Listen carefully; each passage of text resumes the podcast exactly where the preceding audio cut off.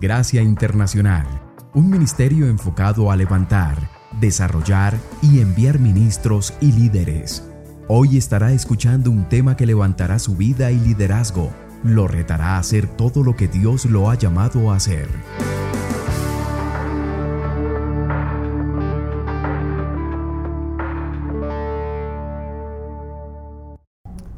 Quiero invitarlos a que abran sus Biblias en el libro de Deuteronomio, en el capítulo número 10, versículo 12. Hay un versículo muy directo, muy específico y muy claro. Capítulo 10, versículo 12 de Deuteronomio. Y dice esto, ahora pues Israel, ¿Qué pide Jehová de tu Dios de ti? Sino que temas a Jehová tu Dios, que andes en todos sus caminos y que lo ames y sirvas a Jehová tu Dios con todo tu corazón y con toda tu alma. No sé si usted alguna vez se ha preguntado, Señor, ¿qué es lo que tú quieres de mí? Creo que ninguno de los que estamos acá hemos sido exentos de eso. Creo que en alguna forma, en algún momento, en alguna manera, con algunas palabras tal vez diferentes, pero con el mismo significado, muchos de nosotros le hemos preguntado al Señor, Señor, ¿qué, quieres de mí? Quiero conocer tu plan, tu propósito, tu deseo, tu voluntad. Y en realidad, cuando vemos nosotros la humanidad, vamos a comprender de que la humanidad tiende, y tú y yo tendemos, a complicar las cosas. Nos gustan las cosas bien complicadas, ¿sí o no? Como por ejemplo, ¿cuántos de ustedes queman el agua cuando la empiezan a hervir? Y a veces las cosas tan sencillas de la vida tenemos la tendencia en complicarlas. Tenemos la tendencia en hacerlas más complejas de lo que verdaderamente son. Y como dice la palabra en varias formas y en varias maneras, por ejemplo, ah, mi Biblia, no sé sobre la suya, tal vez la de usted tiene 150 páginas, pero la mía tiene como 1300 páginas. Y entre esas 1300 páginas se puede definir en una sola en un solo versículo. Amarás al Señor tu Dios sobre todas las cosas. Eso es la definición de qué? De toda la ley y los mandamientos. Es la que, definición de toda la Biblia. Y a veces nosotros queremos entender mucho y no estamos dispuestos a simplemente ver y aceptar lo obvio, lo sencillo, lo directo que Dios tiene para nosotros. Y cuando empezamos a leer este pasaje, nosotros nos confronta porque la naturaleza humana, especialmente desde el momento donde Dios empezó a obrar a través de Abraham, después en la, eh, eh, al dar la ley a través de Moisés, a través de los diferentes profetas, muchas personas han querido no solamente querer aprender y entender lo que Dios pide, pero están queriendo hacerlo todo a su manera y su forma. El problema fundamental entre Abel y Caín Abel hizo la voluntad de Dios conforme a lo que Dios quería y Dios aceptó su ofrenda. Caín quería hacerlo a su manera y Dios rechazó su ofrenda.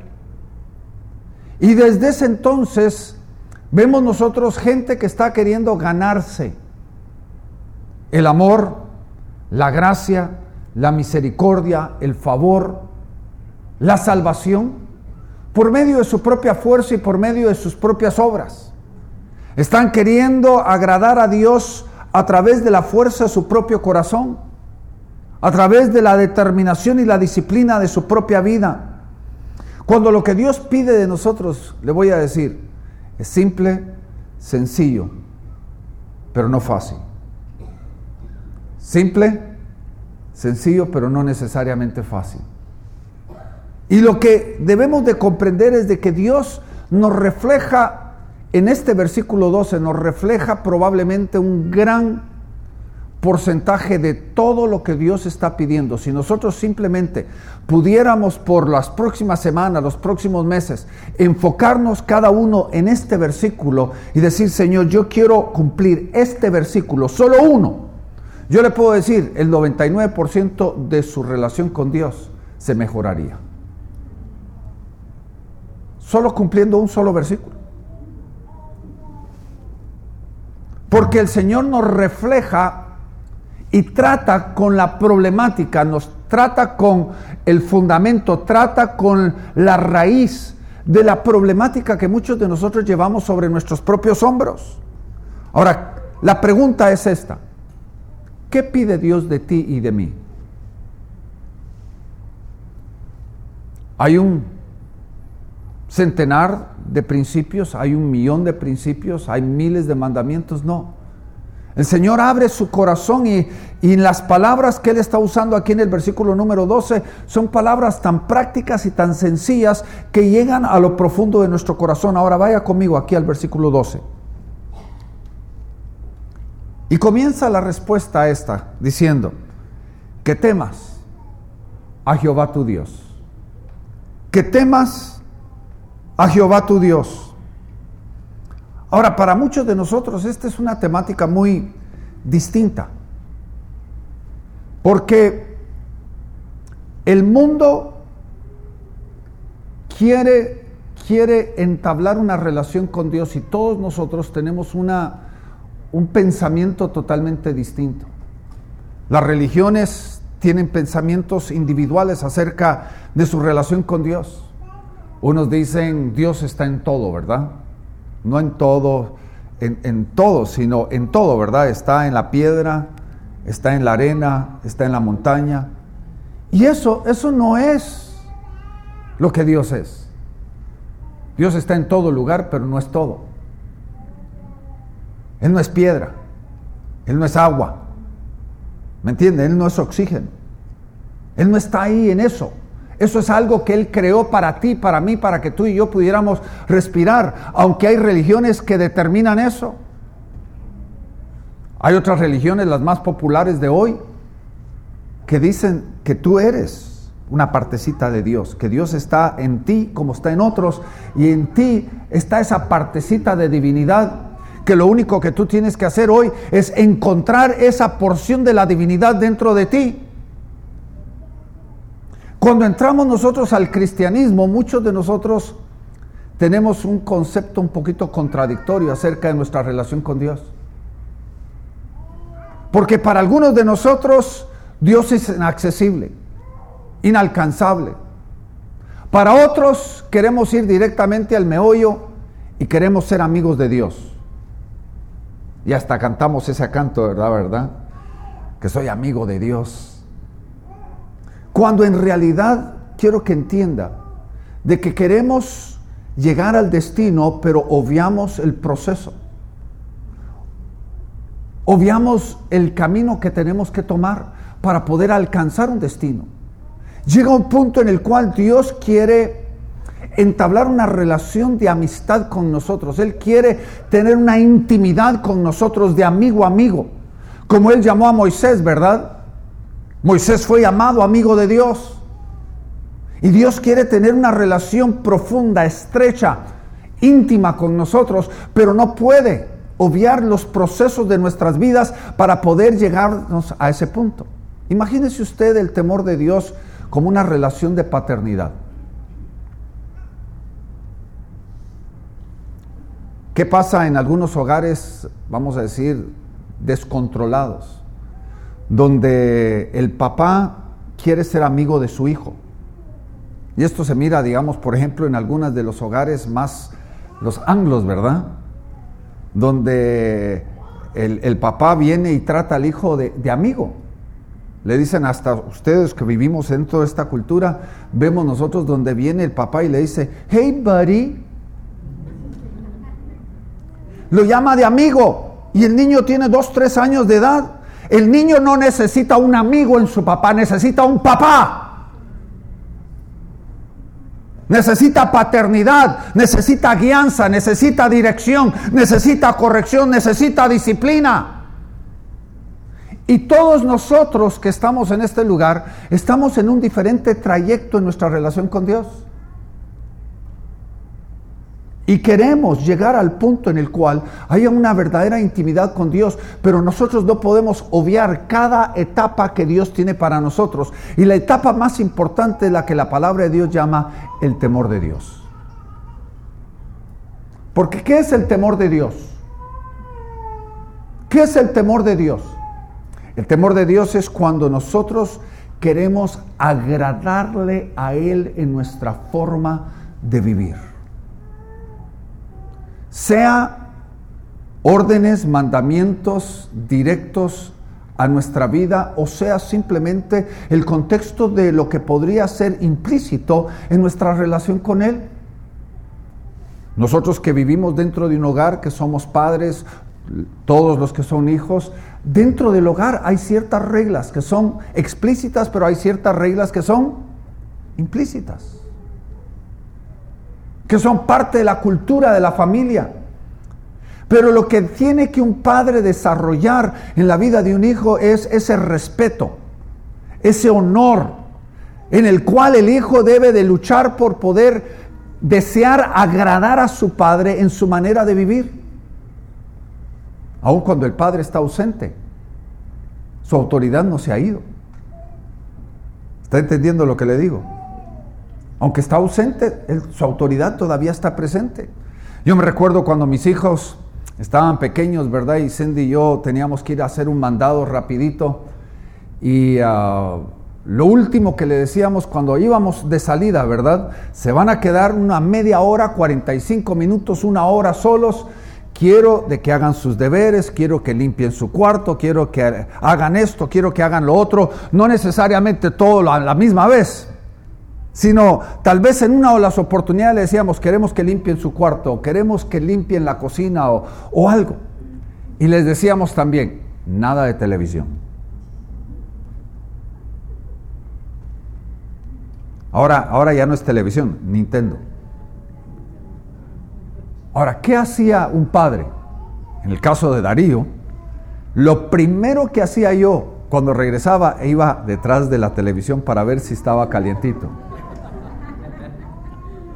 Creer pero verificar, ¿sí o no? Ahora, mi autoridad nunca se fue de la casa. La autoridad estaba presente, aunque yo físicamente ya no estaba presente.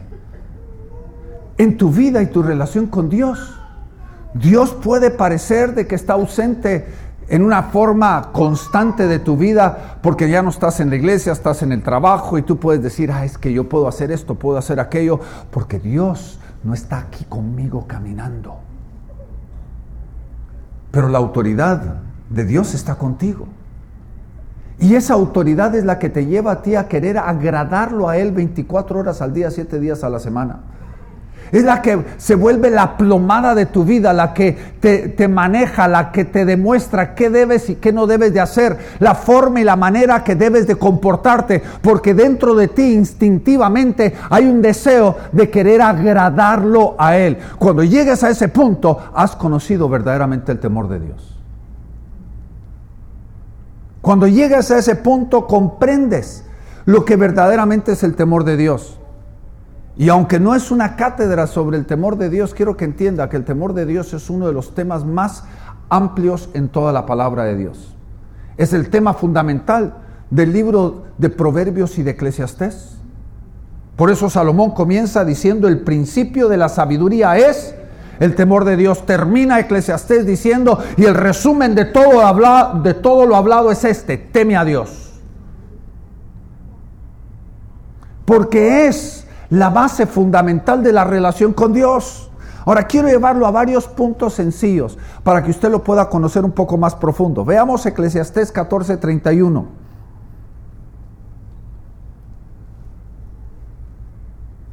Eclesiastés, perdóneme, Éxodo 14:31. Dice, cuando Israel vio el gran poder que el Señor había usado contra los egipcios, el pueblo temió al Señor y creyeron en el Señor y en Moisés, su siervo. Ahora, no sé si usted ha notado o notó en este versículo algo bien interesante. Note usted, Dios los había librado del poder y de las manos de los egipcios con una mano poderosa. Los había sacado de Egipto, destruido a Egipto, pero la última señal, cuando los sacó, abrió el mar rojo delante de ellos y los hizo cruzar por tierra firme. ¿Y qué dice? Que cuando ellos vieron el poder de Dios, ¿qué fue lo primero que ocurrió? temieron. Y después creyeron. Aquí es donde nosotros agarramos el toro por la cola y no por el cuerno. Muchos creemos y decimos, voy a ver el milagro y voy a creer. Y sacamos de la ecuación el temor de Dios. Y yo le puedo comprobar bíblicamente que entre el poder de Dios, el milagro sobrenatural y el creer, no hay una relación, sino hay entre ellos el temor de Dios. Porque el poder de Dios cuando se manifiesta en tu vida debe de producir el temor y el temor va a producir en tu vida el creer. ¿Estamos entendiendo? La fe es el resultado del temor de Dios, no del ver un milagro. Porque en la Biblia podemos encontrar muchísimas personas que vieron milagros y no creyeron. Mire usted todas las docenas y docenas de fariseos que vieron los milagros que Jesucristo hizo y no creyeron. ¿Por qué no pudieron creer? Porque no permitieron de que el temor de Dios estuviera en su corazón porque la fe, el creer es el resultado del temor de Dios. Veamos lo que dice Proverbios 9:10. Dice, el principio de la sabiduría es el temor de Dios. Ahora note, el conocimiento del santo es inteligencia. Ahora, yo sé que acaba de mencionar Proverbios 1.7, pero quiero que miren este versículo de que el resultado del temor de Dios no es solamente sabiduría humana, sino es conocer a Dios. Cuando tú permites de que el temor de Dios empiece a desarrollarse dentro de tu vida, cuando tú quieres agradarlo en todo tu camino, cuando tú quieres agradarlo en tu forma de hablar, en tu forma de comportarte, cuando tú sientes de que nadie te está viendo, tú quieres agradarlo aun cuando tú estás en la oscuridad de la noche, ahí con las luces apagadas en tu casa, cuando nadie te puede ver, nadie te puede oír, nadie te va a juzgar, cuando hay dentro de ti ese deseo de agradar a Dios, entonces hay temor de Dios. Y el resultado es conocerlo a Él. Es aprender a conocer a Dios. No lo conocemos a través de la lectura de la Biblia singularmente, no lo conocemos a través de su poder singularmente.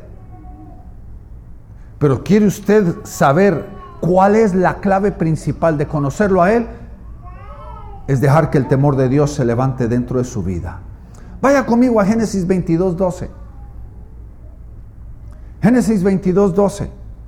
Dice, y el ángel dijo, no extiendas tu mano contra el muchacho ni le hagas nada, porque ahora sé que temes a Dios, ya que no me ha rehusado tu hijo, tu único. Ahora, esta historia es larguísima y no me quiero meter en ella muy profundo, pero Moisés fue llevado al monte Moría para sacrificar a su hijo. Y él estaba dispuesto a a permitir de que su hijo de promesa, su hijo esperado, su hijo deseado pudiera ser puesto a muerte. Ahora, ¿cuál fue la marca de que él temía a Dios? Oiga bien, de que no le rehusó nada a Dios. Porque el ángel le dijo, no toques al muchacho, porque ahora sé que no le rehusas nada a Dios.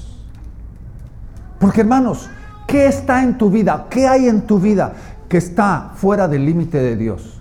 ¿En qué área de tu vida tú le podrías decir no hay acceso? Son como aquellos rotulitos que hay en los cuartos de los hoteles, ¿verdad? Por favor no pase. Estoy descansando, estoy inaccesible. Algunos de nosotros vivimos con eso, decimos que seguimos a Dios, seguimos, que amamos a Dios, que somos cristianos, pero en nuestra vida hay un rótulo para Dios que dice, Señor, hay áreas de mi vida que tú no puedes entrar. Hay áreas de mi vida que tú no puedes pedirme. Esas son mías. Todo lo demás te lo he dado. Me recuerdo una vez, estábamos en un seminario de liberación y había una señora extremadamente hermosa, no con belleza, sino en tamaño. Y um, estábamos predicando liberación y estábamos hablando acerca del espíritu de gula. Y um, la señora se molestó porque dice, miren, cuando vine a Cristo me quitaron el licor, me quitaron el cigarro y ahora me quieren quitar el único placer que tengo en la vida, que es comer. ¿Qué hay en tu vida, mi querido hermano y hermana, que es inaccesible a Dios? Que si Dios te lo pide, tú se lo rehusas. Porque cuando hay temor de Dios en tu vida, no va a haber nada que tú le rehuses, a Dios. ¿Estamos adelante? ¿Entendemos eso, hermanos? Veamos la segunda cosa. Aquí en Deuteronomio, en el versículo número 12, dice, que temas a Jehová tu Dios y que andes en sus caminos. Y que andes en sus caminos. Dios ha puesto un camino delante de nosotros. Para algunos de nosotros el camino del Señor es amplio, para otros podría parecer estrecho. Lo que quiero que entienda esto acerca del camino del Señor, hermanos, es de que el camino de Dios es individual para cada uno de nosotros. Tú no puedes, no puedes forzar a otra persona en el camino que a ti te corresponde. Porque el Señor diseña tu camino delante de ti, basado en lo que tú necesitas para tu propia vida. El grave problema con lo que nosotros podríamos llamar fariseísmo es cuando gente trata de imponer lo que Dios les ha pedido a ellos, le tratan de imponer eso a la vida de otros. Lo que sí le puedo decir acerca de lo que es similar para todos nosotros es de que el camino al inicio, el camino del Señor es muy amplio al comienzo. Juan 3:16 dice de que de tal manera amó Dios a cuántos? Al mundo entero. ¿Y para quién es la salvación? Para todos. Entonces Él ha abierto el camino amplio, ancho para la salvación. Pero entre más caminamos delante del Señor, más angosto se vuelve el camino. Más angosto se vuelve el camino. Porque como un padre, es lo mismo como nuestra paternidad. Uno tiene pocas expectativas de un niño de dos años de edad. Lo único que uno quiere que un niño de dos años de edad sea es gracioso. Hasta cuando se ensucia y ensucia toda la casa, parece gracioso. ¿Sí o no? Pero ¿qué pasa con un niño de 18 años o un niño de 40 años? ¿Cuántos niños de 40 años tenemos acá? La expectativa es que diferente. Se supone que la madurez ya nos lleva a un camino que más estrecho. Y por eso nos dice aquí que andes en sus caminos. El camino del Señor te lleva a la perfección. El camino del Señor te lleva verdaderamente a que tú puedas alcanzar todo lo que Dios ha puesto delante de ti. Ahora quiero, quiero mencionar dos o tres cosas aquí. El libro de Miqueas, capítulo 6, versículo número 8. Miqueas 6, 8. Ya va a salir en su pantalla por si acaso usted no la puede encontrar en su Biblia. Dice, oh hombre, Él te ha declarado qué o lo que sea bueno. ¿Y qué pide de ti Jehová? Su camino, el camino del Señor, Él se lo ha nos lo ha declarado. ¿Y qué es lo que el Señor pide de nosotros? Dice, solamente hacer justicia, amar misericordia, humillarte para andar con tu Dios. En el camino del Señor, ¿sabe para quién es y quién es el que puede andar en ese camino? Los que se humillan delante de Él. Los soberbios, altivos, los orgullosos, los que todo lo saben. ¿Se ha sentado usted alguna vez en una de las sillas acá y le ha dicho en su mente al predicador, eso ya lo sé?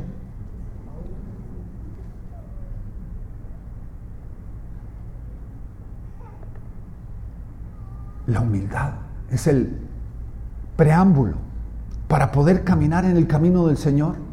La humildad es la que nos sustenta a nosotros para que podamos nosotros alcanzar el destino que el Señor tiene para cada uno de nosotros. Vea lo que dice Deuteronomio 32, 4. Dice, Él es la roca cuya obra es perfecta, porque todos sus caminos son rectitud, derechos. Dios de verdad y ninguna iniquidad hay en Él. Él es justo y recto. Ahora, para que yo pueda andar en su camino, ¿qué tengo que empezar a desarrollar en mi vida? Justicia, rectitud.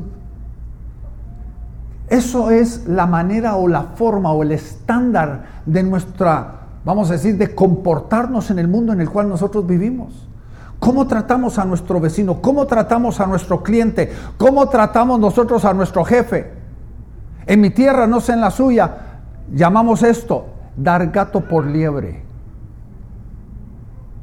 Pretendiendo dar algo, le damos otro. Cuando verdaderamente nuestro caminar, la obra de transformación de Dios en nuestra vida, la forma del impacto que Dios tiene en nuestras vidas, debe de impactarnos tan profundamente que debemos de empezar a caminar en justicia, porque Dios es justo y santo y la obra de transformación en nuestra vida transforma esa manera en la, la forma y la manera que nosotros nos vamos a comportar.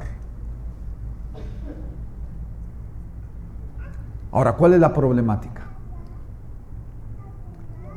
En el deseo de caminar a veces nosotros empezamos a pensar de que nuestra forma de pensar es justa, que dentro de nosotros tenemos una plomada o dentro de nosotros tenemos una brújula que nos dirige correctamente hacia el destino. Cuando quiero que entienda, lamentablemente, el pecado ha distorsionado esa brújula dentro de nuestras vidas. El compás de la obra de Dios, lo que Dios está queriendo hacer dentro de nosotros es determinado por Dios y no por lo que nosotros consideramos bueno. Aún la palabra de Dios dice que a veces el hombre hace lo que le parece bien en su propio corazón y para Dios eso es pecado. Porque el único que puede determinar la distinción entre el bien y el mal es Dios. Desde el principio ha sido la problemática. Dios viene con Adán y Eva allá en el huerto del Edén y les dice, miren, esto es bien sencillo, sencillísimo. Tienen miles y miles y miles de árboles que pueden pasar ustedes una vida probando cada día diferentes árboles y gozarse de la creación. El único problema es de que hay dos árboles principales. Está el árbol de la vida y ustedes pueden comer todos los días del árbol de la vida porque es para ustedes. Pero también está el árbol del conocimiento del bien y el mal. Ese no pueden comer. Ahora, ¿qué produjo dentro de ellos? ¿Ah? El deseo. ¿A qué sabrá? Es que está, parece rico, y hay dentro de nosotros un, pensamiento de que lo que nosotros estamos pensando parece bien en nuestro propio corazón. Pero al final y al cabo nuestro juicio no necesariamente es el correcto. Nuestra forma de pensar no necesariamente se conforma o se acopla al pensamiento de Dios. Ahora regreso a Deuteronomio capítulo 10, versículo 12. Dice, y que lo ames. Y que lo ames. El amar a Dios es lo primordial sobre todas las cosas. Pero el amar a Dios nos implica no más, nos implica más que simplemente una emoción o un sentimiento hacia una persona llamada Dios. Porque la palabra de Dios dice de que el que ama a Dios ama a su prójimo. Y ahí es donde entra la problemática, porque amar a Dios es fácil, es perfecto. Amar a nuestro vecino imperfecto es un poquito más difícil, ¿sí o no? Mírese en el espejo. ¿Qué tan fácil es amarlo a usted? Yo aquí parezco tan chulito, pero pregúntele a mi esposa si es fácil amarme. Porque todos somos difíciles, ¿sí o no? Y cuando Dios nos dice, tú me amas tanto, ama a, mi tu prójimo. Porque yo me revelo, yo me manifiesto en Él. El amor viene y nos pule. Es que hermanos, ahí está la, problemática o la realidad. El amor nos lleva a formar nuestro carácter. Cuando usted aprende a amar directa y explícitamente a una persona, usted está formando su propio carácter. Y a veces Dios pone personas difíciles a nuestro derredor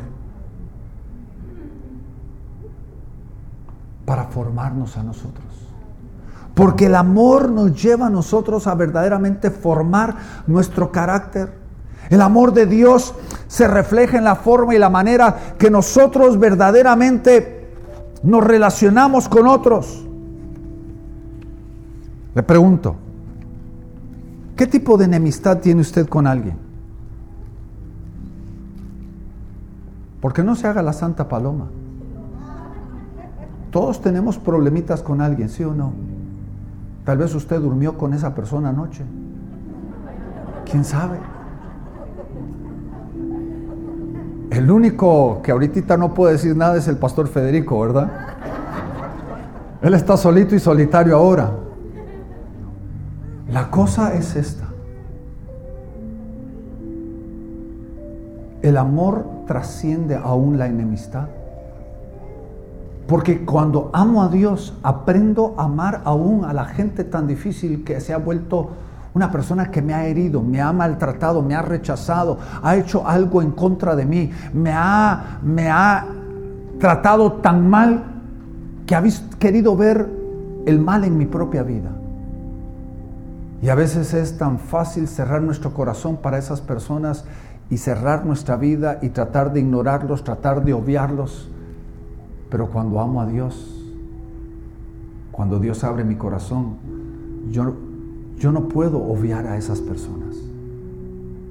Porque parte del amor de Dios me lleva, como dice la palabra en Romanos, me lleva a lo que yo llamo el ministerio de la reconciliación, donde Dios me está llevando a reconciliar. Dios quiere en mí reconciliar a otras personas. Amamos al que se merece, pero también amamos al que no se lo merece. A lo que ellos merecen son otras cosas. Ahora quiero terminar con esto. Versículo 12. Que lo ames y sirvas a Jehová tu Dios. Que le sirvas. Ahora muchos de ustedes están sirviendo dentro de la iglesia. Y si no lo está haciendo, lo animo a que usted pueda apartar un tiempo para poder servir a Dios a través de esta iglesia. En alguna forma, alguna manera, en alguna área, algún departamento, hay diferentes áreas donde usted puede servir a Dios. Pero el servir a Dios es mucho más profundo que servir dentro de una iglesia. Porque tu vida y la mía han sido como árboles plantados que no es coincidencia donde tu vida ha sido plantada. No es coincidencia que Dios te haya dado cierto talento, cierta habilidad o cierta tendencia hacia cierta profesión. Porque el Señor tenía un plan perfecto para que donde tú estuvieras, tú le pudieras servir ahí. Que cualquier persona con el cual tú entras en contacto, es parte de aquel mundo que Dios ha puesto a tu alrededor para que a través de ese mundo, a través de esas personas, tú puedas ser un servidor de Dios. como el doctor que toca los cuerpos de una persona para poder sanarlos, para poder ayudarlos. Y con cada toque de su mano, Él está ministrando a las vidas de esas personas como servidor de Dios, los está sirviendo y los está ayudando, como el abogado que se encuentra con la gente en su peor momento, puede servir a Dios, conociendo a la gente en el más profundo de las situaciones que pueda encontrarse. No importando en dónde nos encontramos nosotros, Dios nos ha llamado a que le sirvamos a través de cada área de nuestra vida, donde Él nos ha sembrado, donde Él nos ha puesto, donde Él nos ha eh, establecido, que ahí donde estamos nosotros podamos servirle a Él. Porque de nada sirve, y valga la redundancia, servir a Dios si Dios es espíritu. Pero Dios se ha encarnado a través de todas las vidas que están a tu alrededor, para que tú puedas servirlos a ellos y cuando les sirves a ellos, estás sirviendo a Dios. ¿Qué pide Jehová de ti? Que le temas, que desees con todo tu corazón agradarle a Él que con todo tu corazón tú desees vivir una vida que le agrade a Él 24 horas al día, 7 días a la semana. Que estés dispuesto a caminar el camino que Él ha trazado para tu vida, para que tú puedas en algún momento, en algún tiempo, lograr el destino que Dios te trajo a esta tierra. Que aprendas a amar a tu prójimo de la misma forma que amas tú a Dios y que aprendas a servir a tu prójimo de la misma forma que tú sirves a Dios. ¿Es complejo? ¿Es difícil? Difícil es, pero complejo no lo es. ¿Queremos nosotros transformar nuestra vida? ¿Queremos nosotros transformar nuestra manera de vivir? Deuteronomio 10:12 debería ser nuestra meta, ¿sí o no? ¿Por qué no cierras tus ojos por un momentito ahí donde tú estás? Permites que Dios hable a tu corazón. Este mensaje no es como una camisa que es para toda talla. Este mensaje es Dios hablando a tu vida donde tú te encuentras. En el lugar, en el momento propicio para tu vida. En ese lugarcito donde Dios habla a ti. Donde Dios habla a tu corazón. Dándote instrucción acerca de lo que para ti es lo que Dios pide de ti. Y ahí donde tú estás, yo te reto de que tú le pidas al Padre, dile, Señor, ¿qué es lo que tú estás pidiendo hoy a mi vida? ¿Qué es lo que tú me estás instruyendo, Señor, en mi propio caminar? Padre, hoy en este momento estamos delante de ti. Porque creemos de que tú hablas a tiempo y fuera de tiempo. Y Padre, queremos vivir una vida que te agrada, vivir una vida recta delante de ti, una vida que te place. Pero Padre, en este momento hay cosas de nuestra vida que van contrarios. Y tú quieres transformar cada área de nuestra vida, Señor. Hoy nos sometemos a tu llamado. Nos sometemos a tu obra. Nos sometemos a tu dirección. Que tu espíritu hable a nuestro corazón, Señor. En el nombre de Jesús. Le agradecemos por haber escuchado este tema tan importante para su vida y liderazgo. Si tiene preguntas sobre el ministerio o quiere saber más sobre Gracia Internacional, puede dirigirse a nuestra página de internet www.graciainternacional.tv o escribir al info arroba graciainternacional.tv. Dios los bendiga.